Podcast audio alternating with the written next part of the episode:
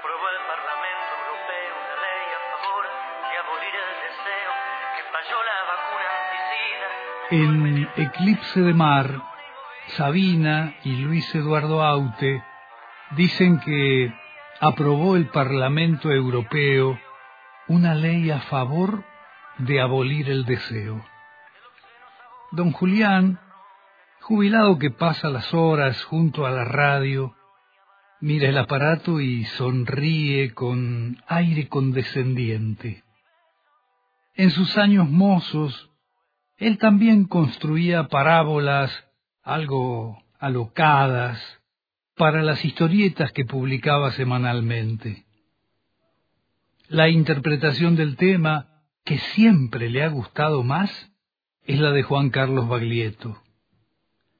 Ahora mismo el rosarino canta eso de que un golpe de Estado ha triunfado en la luna y movidas así. La pava del mate está a punto y el viejo se sirve uno mientras piensa que la audacia metafórica de los españoles se ha ido quedando corta, porque la realidad viene sumando expresiones que dejan chiquitas sus alegorías. No hay más que ver y escuchar a ese político desaforado que propone crear un mercado de órganos. En la canción, que ahora termina de sonar en la radio, un anuncio como ese hubiese quedado como el anticipo de un futuro antiutópico y perverso, una ocurrencia surgida de algún grupo de adherentes a las ideas del darwinismo social. Qué cosa tan paradójica, piensa don Julián. Concebir un porvenir distópico con una teoría que tiene 150 años. Pero claro, se corrige enseguida. No es la imaginación desbocada de alguien que sueña futuros apocalípticos.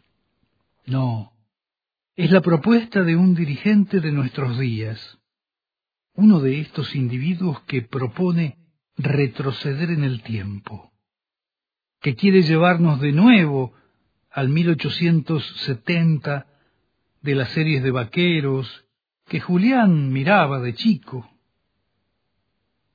Era la época en que todo el mundo andaba armado y gobernaba la ley del revólver. Justamente es lo mismo que ahora propone el personaje mamarrachesco que en el último informativo de la radio clamaba por el derecho a la libre portación de armas. Las dos cosas son congruentes. Sobrevivirán los más fuertes, los más poderosos, los que en el mercado puedan pagar por lo que quieran conseguir, ya sea la pistola más letal o el corazón más apto. De estas corrientes de pensamiento o de líneas consustanciadas con ellas, el mundo recibió presentes griegos como el del Ku Klux Klan o los grupos supremacistas, las ideas de superioridad de las razas o la línea que reivindica la selección artificial de las especies. La eugenesia propone formas de regulación en la propagación de la sociedad que suelen justificar la ejecución de crímenes y la negación de derechos. Porque, ¿qué otra cosa fue la declaración oprobiosa de un miembro del máximo tribunal de justicia del país cuando negó que las necesidades deban ser atendidas mediante la generación de derechos? Casi soldado a su mate, el viejo considera las desgracias que ese salvajismo conceptual trajo a la humanidad y se conmueve al pensar que toda esa runfla criolla tiene posibilidades de llegar al gobierno en un futuro próximo y acechante. Elvira está en cama.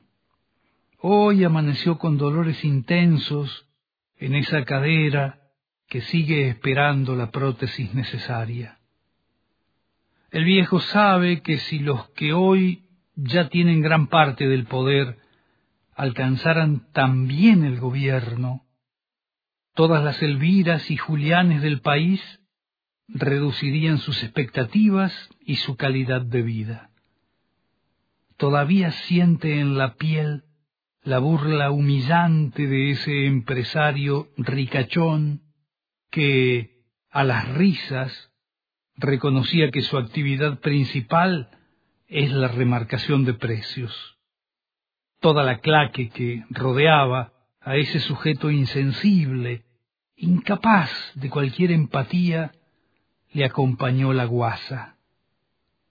Qué pobres estamos en humanidad, piensa el veterano.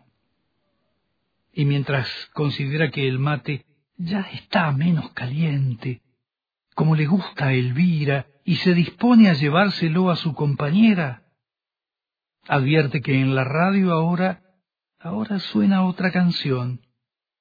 Asiente complacido Julián. Definitivamente, Serrat tiene razón.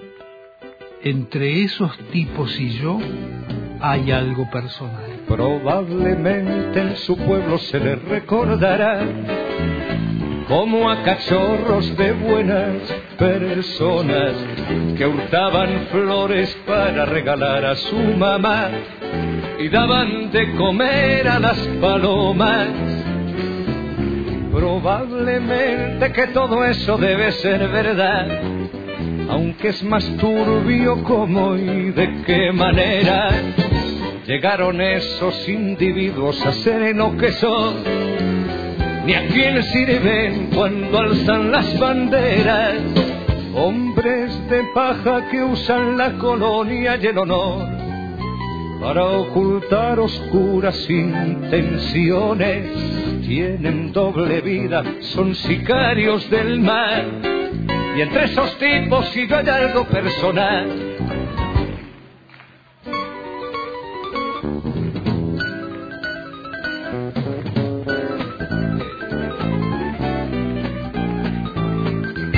rodeados de protocolo, comitiva y seguridad. Viajan de incógnito en autos blindados a sembrar calumnias, a mentir con naturalidad, a colgar en las escuelas su retrato. Se gastan más de lo que tienen en coleccionar espías, listas negras y arsenales resulta bochornoso verles fanfarronear. A ver quién es el que la tiene más grande. Se arman hasta los dientes en el nombre de la paz y juegan con cosas que no tienen repuesto. La culpa es del otro si algo les sale mal. Entre esos tipos si yo hay algo personal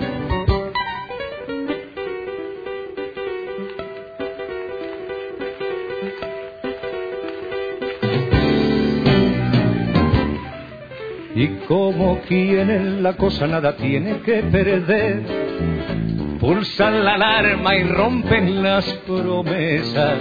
Y en nombre de quien no tienen el gusto de conocer, nos ponen la pistola en la cabeza.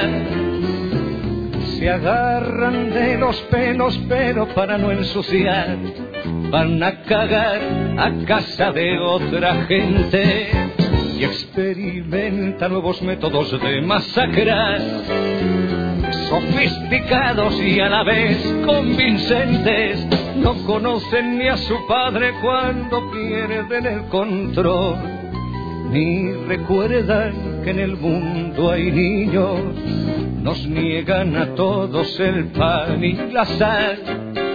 Entre esos tipos, si yo hay algo personal,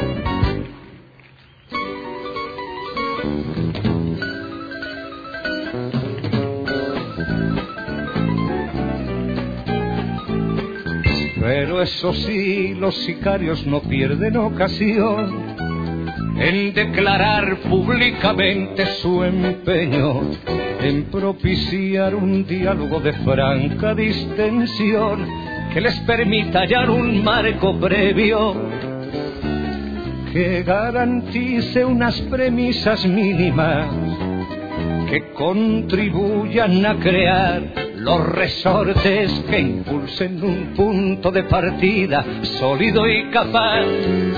De este a oeste y de sur a norte donde establecer las bases de un tratado de amistad que contribuya a poner los cimientos de una plataforma donde edificar un hermoso futuro de amor